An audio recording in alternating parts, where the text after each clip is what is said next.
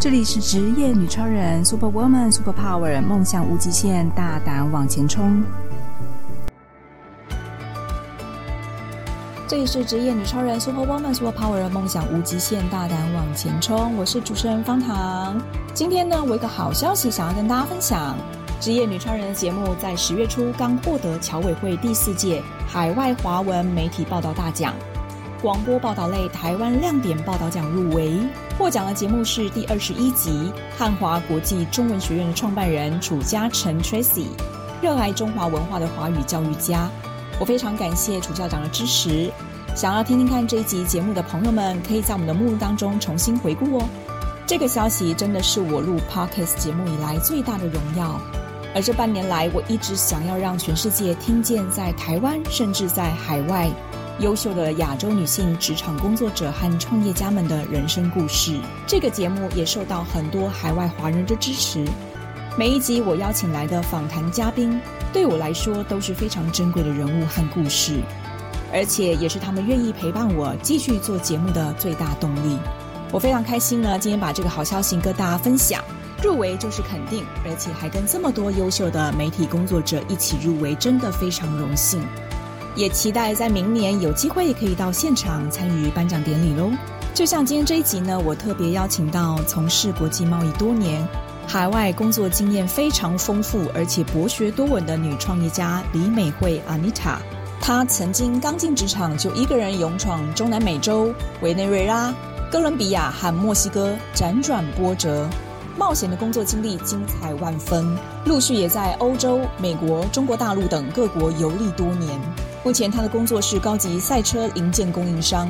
业务范围横跨世界各国，是国际职场经验非常丰富的资深创业家，并在今年取得了外语领队跟导游的执照，以及深入探索其他领域。身经百战的他，对各国的人文、宗教、历史文化、政经局势都非常熟悉，正积极发展他的精彩的第二人生。在这一集节目当中，你可以听到 Anita 丰富的国际工作经历，她是如何往海外发展，和外国人沟通有哪些重点。如果你想要往海外发展，在国际商务合作以及员工管理上要注意有哪些美感？欢迎大家收听这一集的节目。欢迎 Anita。Hello，大家好，Buenos dias，西班牙语式的早安。台湾的朋友们，大家好；海外的朋友们，大家好。哇，妮塔非常热情，我真的非常喜欢她。妮塔她个性真的非常开朗，而且那个从她的外观上面，你绝对看不出来她在过去的人生有多么的青春叛逆。我们来请她分享一下她过去的人生经历。那这里大概先从我会这么叛逆。是受到哪些人的影响呢？我先解释一下，所谓叛逆是你绝对不会想想象说安妮塔她曾经当过赛车手之类的，然后她旅居海外将近有二十年，也曾经在呃荷兰啊、加拿大、欧洲、中国大陆工作很多年，还有美国。对，所以我真的非常好奇妮塔你可以跟我们分享你以前是什么样子的工呃生活跟工作经历，会想要让你到海外去闯荡？呃，我想这个回过头来，就是最早最早很小很小的时候呢，有一有那么一本书叫做《世界十大探险家》。那这一本书呢，是小时候呢，应该算是我的圣经吧。啊、那里面的几个探险家呢，也都是我的英雄。那也因为这样呢，我大学呢就直接选择。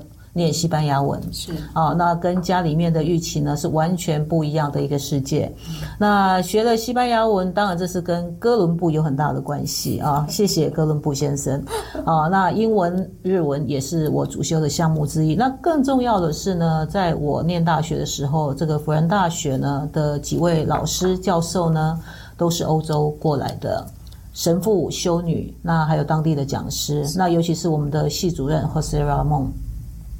那他本身呢，对于我的这个思想的一个启发是非常重要，因为他的教学方式呢，非常有启发性、逻辑性，而且他更重要是鼓励学生独立思想、往外闯荡。嗯、哦，那对于呢整个的宗教呢，他也都用很哲学性的一个分析。那更特别的是呢，我其实在大学有住过几年的修道院。嗯、哦，那我们的几位修女呢，让我对于这个。呃，海外的世界，尤其是西班牙的朝圣，之路有非常非常大的一个感受。那这个大概也几十年来呢，一直有一个想法呢，希望能够去走这么一趟。好，那另外呢，就是在这四年里面，其实也有一位蛮棒的老师哈，他是一个历史学的老师哦，叫做周策纵。他的太太呢，其实非常有名，在当时叫做维维夫人啊。那维维夫人就有点像现在美国的玛莎史都华，史都华对于女性的教育，对于女性的一些呃独立思想有非常大的一个呃启发。启发对，在当时年代没有错。那周策纵老师呢，他是教历史学，所以也因为他的这个教学呢，让我对于很多的逻辑，还有对于每一个不同国家的一个历史的兴趣。好，那所以因为这样子呢，很多事情呢结合起来呢，就造就了我在后面开始工作，或者是说甚至到现在选择呢第二人生，会选择跟领队导游有关系，因为这个对于过去的这个文史啦、艺术。会有非常大的一个关联性。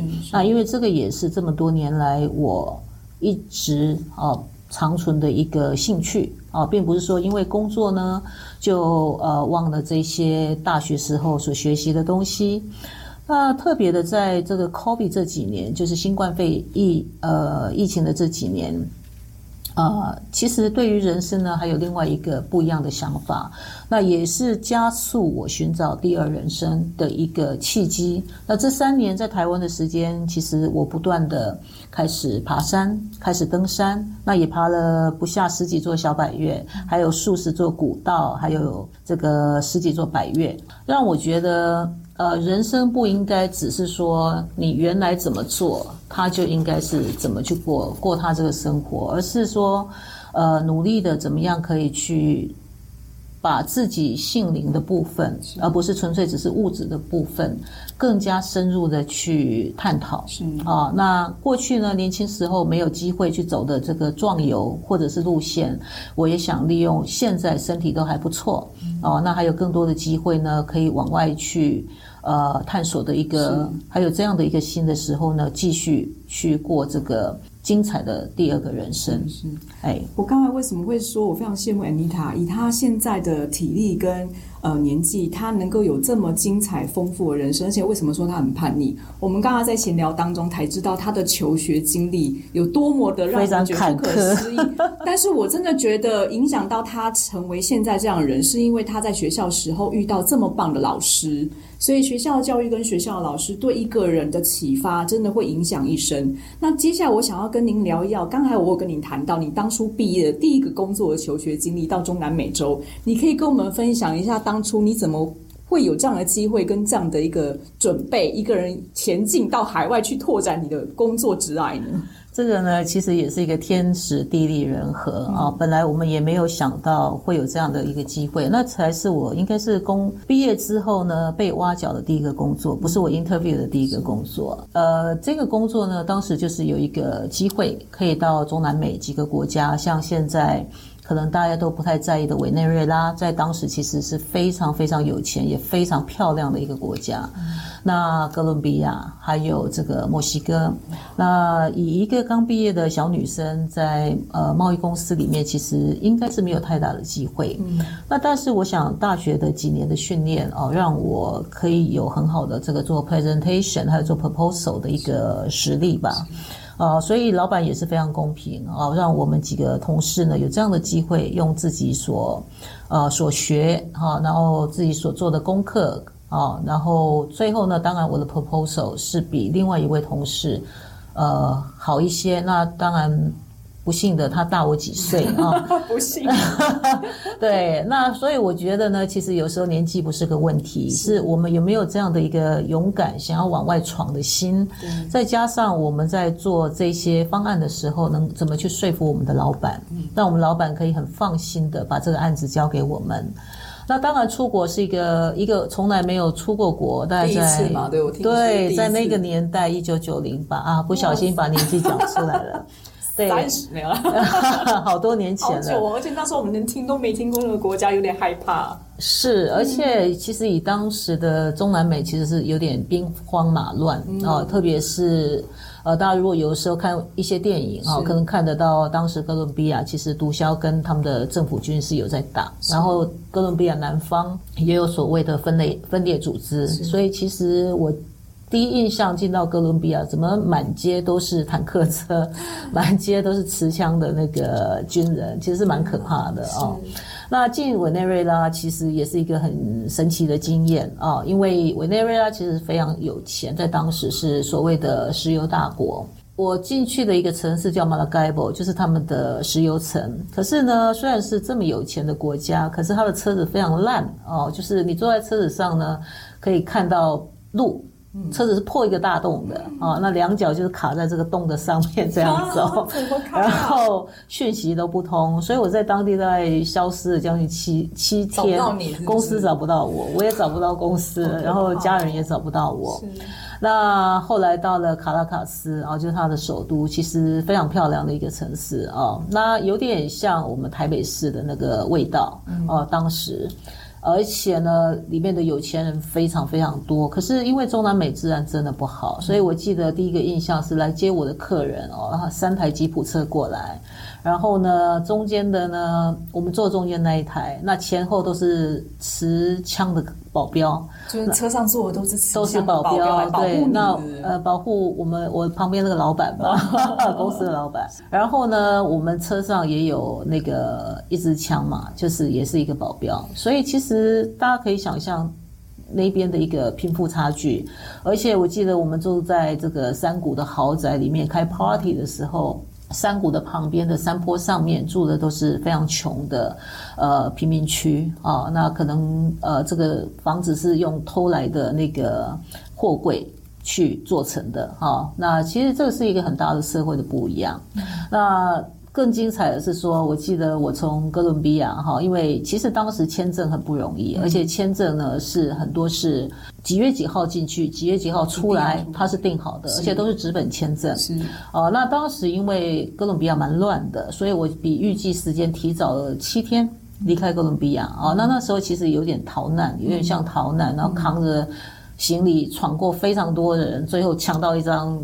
可以就是回离开的机票，是对，那终于也很幸运的在第二天早上就是最后一个机位哦。那那时候呢没有停机坪嘛，就行李也没有 check in，就直接扛着行李冲上那个七三七，然后那个那个梯子啊还是在后面冲上去，然后坐定哎离开哥伦比亚，觉得好像安心了，因为那时候有消息说。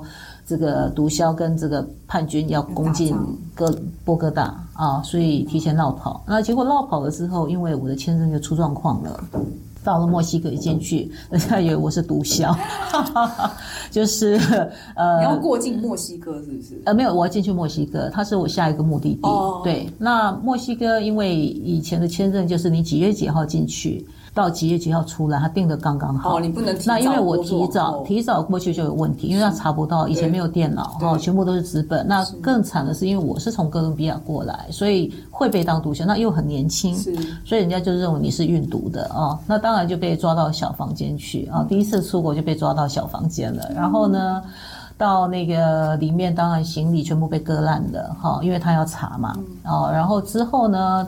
呃，时差的问题，他们也没有办法马上确认我的那个签证是对的，所以到后来呢，就等了可能几十几个小时吧，等到台湾这边上班了啊，好不容易达到台呃墨西哥驻华办事处，呃，打电话学姐赶快救我，我人被卡在这里。那那时候才确认说，其实我并不是呃没有合法签证进来，那当然。呃，感受最深的就是一离那时候已经晚上，我们台湾白天，墨西哥是晚上。呃，离开机场大楼到路上来接我的人已经不见了。那那时候没有手机嘛，所以也找不到人，就一个人很孤零零的坐着那个计程车去到市中心，把你丢下来，不晓得要往哪里去，很茫然的一个感觉。那当然，最终第二天还是联络上人了啊，所以最后呢是。安全的回来到台湾。你这中间是多去了多久？大概一个多月吧。然后你去哪几个国家？呃，当时我就是去委内瑞拉，嗯、去哥伦比亚，嗯、还有去墨西哥。一个月去三个国家，其实还好，因为以前的这个交通嘛，哦，还有当时的那些都不是现在那么方便。是对，所以其实，呃，而且这中间我在迈阿密也待了一段时间，对，然后在洛杉矶也待了一段时间，啊、所以其实。呃，算是很精彩的一次壮游。你才刚毕业，对，然后刚第一次出国，是，然后第一次出国就遇到这么多我们这一辈子可能不会遇到过的精彩时刻跟状况，那个心态你真的好勇敢哦！而且我也觉得你非常幸运，没有遇到不好的事情发生。你当初的信念跟坚持是什么？说你会想要离开台湾到海外去闯荡？你当初是抱着什么样的心态呢？呃，我想其实这个还是跟着这个大学的教育有很大的关系。好、嗯，因为在大学那四年接触了非常多这个海外的事物。那我们常常在讲学语言，学语言。其实我在辅大学的不只是语言。啊，我觉得当时的教育给我们就是这些欧洲老师的教育给我们是全面性的。他教我们当地的文化、当地的宗教、当地的生活方式。还有当地的一些思考逻辑，还有更多就是他们当地的一些整个国家的状况。那其实当时的老师给我们的教法，就是鼓励我们不断的去挑战自我，不断的去探索。那一直非常非常鼓励我们去犯错。哦，所以我觉得这是一个很不一样的观念，跟我们高中以前哦的教育几乎是完全不一样的世界。那所以其实开启了我们一个，就是说啊，世界这么大，世界有这么多东西等着我们去看，世界有这么多东西等着我们去学习。那这也是后来在工作啊，我会选择贸易公司，因为有最好的机会嘛。可以往外跑，可以往外去看不同的世界。那那时候我心里在想，全世界有一百多个国家，那我如果能够去过一百个国家，那我就很赞了。好，那而且每一个国家呢都有它很好玩的特色，那每一个国家都有很棒的人。像我记得在委内瑞拉的时候。呃，就交了一个三天的男朋友 啊，对，那我们我觉得你很 enjoy 那个感觉，就你不害怕，你完全不害怕，就你第一次遇到这么多的事情，也没有打消你想要再继续探索世界的这样的欲望嘛，都没有。因为其实这是一个经验，对，我不觉得那是一个天性吧，就是我觉得其实碰到事情，就算是不好的事情，如果说我们挺过来了，那我们够勇敢，其实你旁边会有很多朋友。去帮忙你。那如果我们够勇敢，我们走过来了，它其实后面就是一个经验。那毕竟我们人生这些年，你日子总是要过。是。那你如果说一分一秒都是一直在思考，这是一个障碍，或者是说一个比较负面的想法，困难，其实你走不出去。对。可是如果说你把这个所有的东西，其实都当成一个经验，我觉得只要人还在。未来可能会变成一个很精彩的回忆，是对，就像当时在抢机票的时候，嗯、我也没有想到那么多哦。那时候扛着行李，也不晓得自己有这么壮哦，把那个很壮的男生都打到旁边去了，对，冲冲到柜台去这样的，哎，我觉得好伟大哈，好神呐、啊！那当然，在这种过程里面，其实也没有想那么多，就是我先把这个问题解决。那解决之后呢？我们再来想后面的事情怎么做。对，然后当然呢，呃，也许啦，我们真的也会碰到很多我们走走不过去的关卡，有的时候难免，毕竟是人性。对。可是我觉得换个想法，换个角度，应该其实都会很 OK。不管是我们，并不是说想成为伟大的人，我们只是想很充实的去过完我们的一生，其实就是这样子。是，我觉得这应该是 Anita 最棒的一点，就是我们其实如果能够 enjoy 活在当下，享受过程当中的每一刻，不管它是好是坏的，其实我们都勇于去接受这个挑战。是的，是的，这样的生命跟你这样的经历就会非常精彩。没有错，没有错。妮塔，我真的非常好奇，在你这么过去这么精彩的人生当中，到现在你会想要从事所谓的高级赛车的零件，这是我们一般人所没有办法想到的。而且你曾经还赛过车，你可以跟我们分享一下，你你怎么会接触到赛车这个领域跟这个产业，然后最后为什么愿意投入到赛车零件的国际贸易？呃，其实这个也是阴错阳差啊、哦。那本身我学的是外语嘛，那当时我在英国念书啊，那时候去念 MBA。那其实，在我们成长的年代呢，那时候呃交通不是那么方便，所以多少我们大概都会蛮早就会骑摩托车啦。啊，或者是说会大学没多久，大概就是会考这个执照了哈，就是开汽车，开汽车了。对啊，那以前的汽车有很多是手排车。是啊，那在这个过程里面，当然我们认识的同年纪的大家一些朋友，尤其是男生，好，如果书念的不好的，通常都跑去工厂。哦，去啊，哦去，哎，哦去，好，那哦去很多呢，慢慢的就。呃，会去开个小工厂，零件加工厂，好，或者是相关的一些产品的工厂。那在那个年代，其实汽车零件算是台湾经济也算蛮重要的一个行业，因为有非常多的小工厂呢，其实都是做这样的产品。是，所以在那个时候呢，刚好就是有一两个朋友哦，他们是做这方面的产品，那我也就被。半拐半骗的啊，就是来说哦，OK，好，那大家一起来帮忙嘛，好，那对我来讲其实没差，因为就是能够用到外语，我都很开心。啊，那其中呢，到后来有几位呢是做这个所谓的改装零件的哈小工厂，那我也就不小心就跳进去了。那跳进去这个改装，其实在国外是蛮大的一个生意啊，尤其是在欧美。哦，他们有非常多的年轻人呢，就是喜欢呢把这个车子呢，就是东改西改，好让它可能性能更好，或者是外观更漂亮。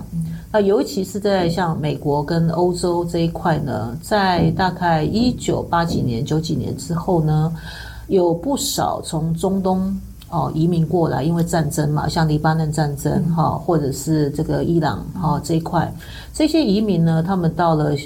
欧美或者是到了澳洲，基本上都会从事跟车子有关系的。为什么？因为呢，像回教的人士，第一个他们不能够喝酒，第二个他们生活上有很多的禁忌。那加上他们的男士呢，其实都非常的勇武，很 man 嘛，哦，很很那个，对，所以他们都会从事一些比较 man power 的这种运动。哦，所以他们非常猎豹吗？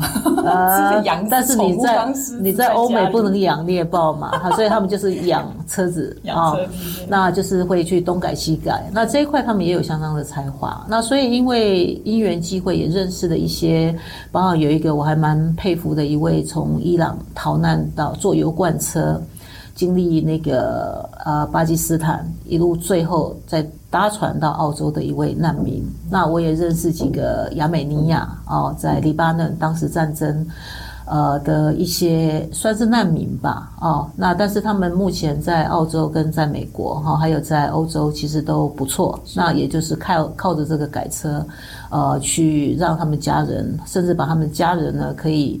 呃，接到这些国家生活，哎，不能说致富，但是就是生活还是相当不错。那也重新成家立业，毕竟他们过去他们的家乡有很多其实是很在家乡是非常高阶的人物哦。但是呢，当你看到他们的时候，其实都是失去家园的一些人，可是他们又重新起来。其实这是我非常佩服他们的地方。那也因为这些因缘际会，当然，呃，他们毕竟都是做贩卖，那我们就会有机会去做这个代工厂喽。那也因为这些情况呢，自己会觉得还蛮喜欢跟他们一起玩车的。那跟他们一起玩车的过程，当然我们就会接触到一些赛车。你本身就在玩车吗？呃，曾经。啊！但是我玩的是拉力赛，这个台湾基本上玩不起来。好，那我当时的一个老师叫严大为，他们是西美车队的，还蛮有名的。那后来当然我们也就是因为工作上面多少，我有开过几个赛段呢。啊，但是其实像呃，在台湾目前还有一个华门拉力赛，这个大家如果有机会也可以去。参观一下，当一下观众，感受这个拉力的这种血脉喷张哦的这种感觉，好刺激哦。那我是副驾驶，我不是正驾驶哦。对，那副驾驶是念地图的那一个，然后摔车的时候死的最惨的就是那一个哦。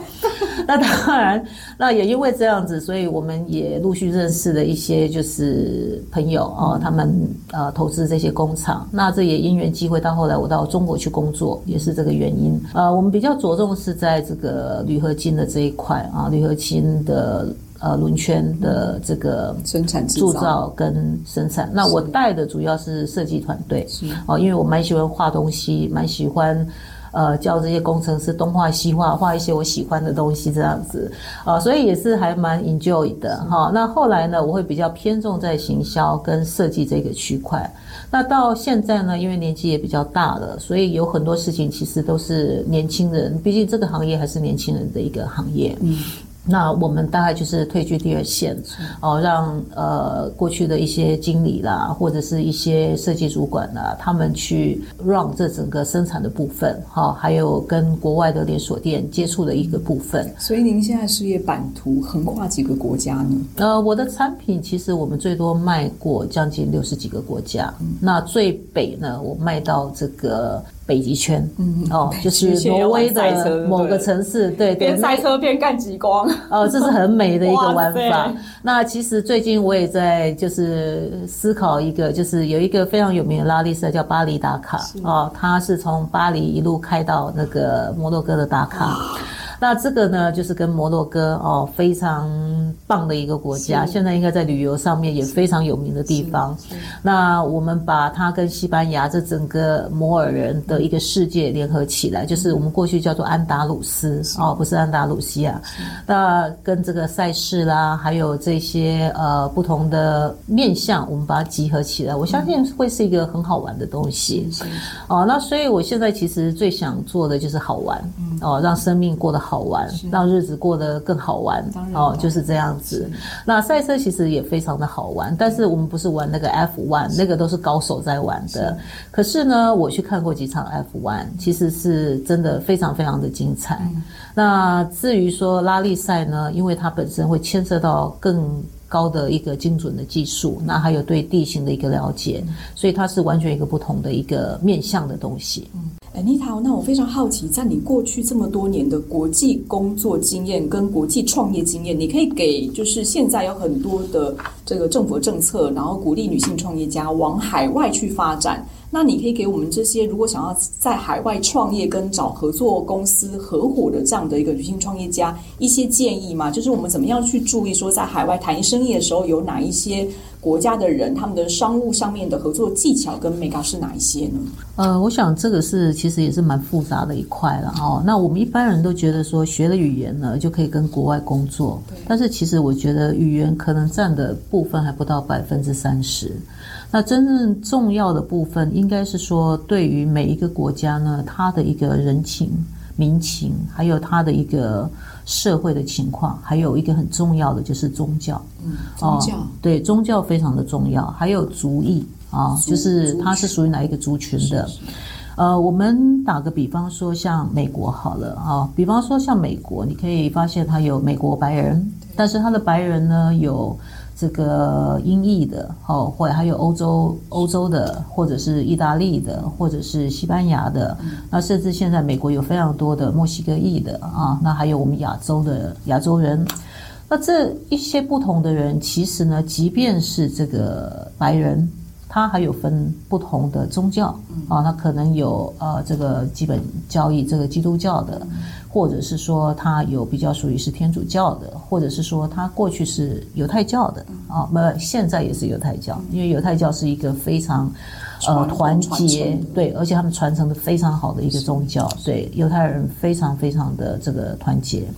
对于每一种不同宗教的人，其实宗教背景的人，其实他都有他的一个特殊的一个沟通的方式，或者是说他的一些禁忌啊。那所以当我们在跟他们认识、熟悉、了解的时候，像我之前在找客人呢，基本上除了他的地区、他的语言系统，那我还会去分析他们的一个宗教背景。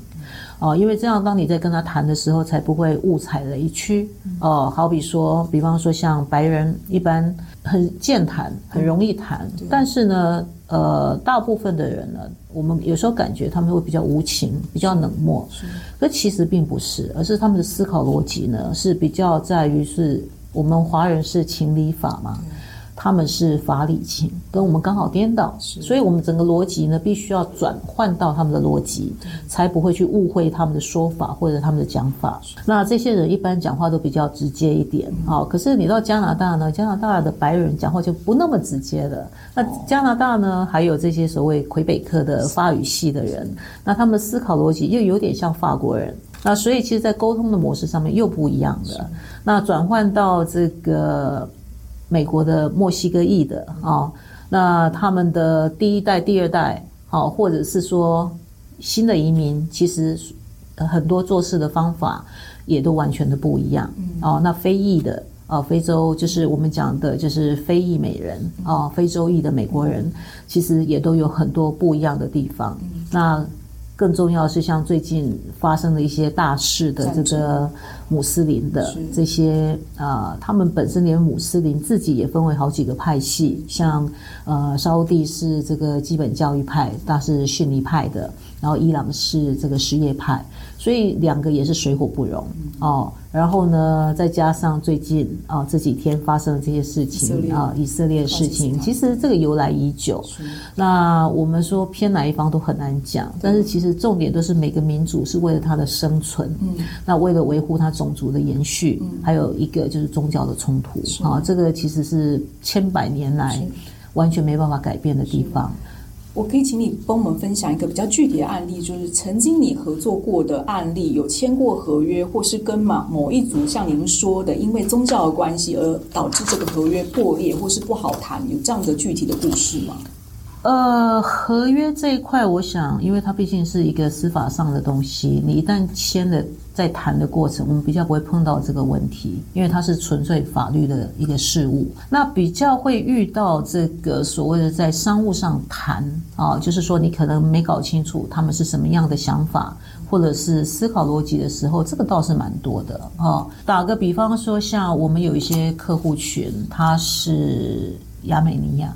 啊，亚美尼亚人其实，在我们这个行业，在美国是很强势的。哦，那亚美尼亚人基本上，呃，他们因为过去受到俄罗斯的迫害，哦，那所以他们其实对人的戒心是非常重，而且他们的那个男性主义很强，嗯，所以他们男士是非常，也不能说是我们亚洲的大人的男人主义，就是他们非常强势，做事情非常强势。那但是呢，他们其实都是非常有想法。啊，而且呢，他们对于我们，比方说我们是他们供应商，所以他们在做事情基本上就是你必须要完全按照他的要求，那他也不会给你太多的谈判空间。啊，那我们亚洲人想说我要跟你弄个好关系或怎么样，大家比较好谈事情，他们不跟你玩这一块，就搞那个人际关系，请喝酒吃饭，他们他们不玩这个，不太有用哦，因为基本上他们都是战争过来的人。哦，尤其是中东人，其实，但是中东人还分很多啦。有一些中东人，像沙地的，你真的要跟他搞好关系，而且关系越久越好，他们会很重视这一块。可是，如果是这一些从过去战区过来的人啊，他们可能第一代、第二代，其实他们会认为他每一件事情都好像在打仗，所以他们必须要得到他们要的，他才认为他可以安全的活下去。这个是一个一个一个心态跟想法。那。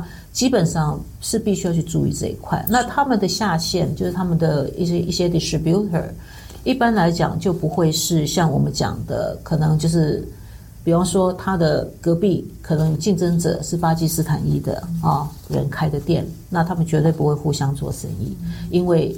大家都是敌人嘛，好，在原来的国家是敌人，所以基本上这一块其实也影响到他们目前的一个工作的一个空间。那印度人也是，印度人其实我们以为就是一个印度嘛，其实不，他们要用宗教来分，其实还相当复杂。所以在不同的国家里面，假设你这一次遇到的可能是一个印度教的，那明天你遇到的是一个锡克教的。可能你对待他们的方式，哈，还有跟他们作业的模式是完全不一样，甚至他们跟你谈判的模式会不一样。所以其实当我们在就是每一次我们在做做生意的时候，哈，有的时候可能语言只是一个蛮基本的沟通模式，可是真正重要是你得去了解他的背景。对，入境随俗就对了。呃，不止啊，你得知道他的背景，因为我们毕竟在谈生意嘛，对吧？是。入境随俗是我们生活在那里嘛。可是你知道越多，你就越不会犯错。那不会说我前面走了一大一大条路，那到最后发现都是空的。那可能人家告诉你说，哎，我就好比说墨西哥裔的人，当我刚去美国的时候，最好笑的是，我常常跟员工讲说，哎，你这事情要做好哦。他说好，我一定会做好。他就会跟我讲一个字叫 mañana，mañana 我们翻译成是明天的意思。明天再做。我本来以为他明天一定会做好，那后来明天来，他说他没有做好。我问他为什么你没做？你不是说明天吗？他说 mañana，mañana 真正的意思就是我会做的。他不确定什么时候会做，可能是明天，可能。然后后面他再跟我加一个说哦，mañana por la mañana，我会又把它翻译成明天早上。对，对，结果他说没有啊，就是我一定会做啊，但是是什么时候看上帝的旨意。那干嘛一直讲明天？呃，这已经变成他们的俗语。对，那就好比说像呃阿拉伯文里面有一个字叫做 Inshallah 啊，就是你常常跟阿拉伯裔的人工作的时候，你会常常听他们讲 Inshallah。那 Inshallah 翻译起来叫看上帝的旨意。那通常你听到这句话，你就想完蛋了。等吧，就跟这个就跟讲 mañana 一样，就是我们要等吧。哦，那所以其实他们也有很多的，就是说要去了解他们的一个风俗，还有他们做事情的习惯。那这个其实是点点滴滴啦。那我们其实也常常碰过，就是说我们词不达意，或者是我们误会他们的意思。就刚刚讲这个 mañana 是一个意思，那甚至他们的一个生活方式，比方说这些西语裔的啊，或墨西哥裔的，他跟你约时间绝对不会准时。哦，真的，那永远会慢个半个小时、一个小时，那叫正常。对然后呢，德语德国裔的一般是非常准时，不过他们最近的火车也开始在误点了，有点浪惨了啊、哦。那这些荷兰人呢，他们是非常小气。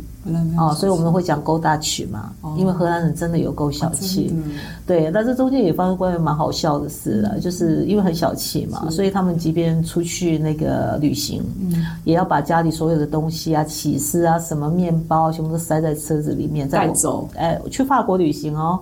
对，那有一次我就跟着他们往南法去，那因为天气太热，那其实在车上臭掉了。哎，他们也无所谓 啊，因为他明明知道明明就不能够不放冰箱啊，还把它硬要带走啊，因为很小气嘛，他舍不得。对。但是其实我们换一个角度，就是他们很节俭，嗯。啊，相对的来讲，他们对自己很节俭，嗯。可是呢，他们对于他们社区的事情，他们很大方，他们一定都会捐钱给他们的社区跟他们当地的那个一些需要帮助的人。嗯，那这是我觉得河南人很可爱的地方，嗯，对。Anita，其实我们有非常多想要请你分享的一些呃，就是海外创业跟合作的经历，但是呢，时间非常有限。我们最后想要请教您说，可以给我们一些呃，就是想要往海外发展或想要海外创业女性创业者一些建议跟心得分享吗？呃，好的，我觉得呢，最重要的是就是要有一个国际观，嗯，第二个呢，要有一个长期投入的一个想法，嗯，那第三个呢，对于这个国际的这个法律。一定要了解，哦，就是你想要去呃开发工作的这个国家的当地的，不管是商务法、税法，或者是说当地的一些雇佣呃员工的法律，尤其是在欧美，对于员工呢这一块是劳工法这一块是非常严格。是。对，所以这一些呢，在出发之前呢，其实以现在有很多资料，Google 或者是说询问当地的，不管是会计师啦，或者是律师，当然这些都要有咨询费，而且很高的咨询费。对，对，然后呢，再来的话就是个人的一个部分啊，就是对于除了刚刚讲的这些当地的宗教啦，或者是风土民情啦，这些要有一些适度的了解。好，那再来的话就是。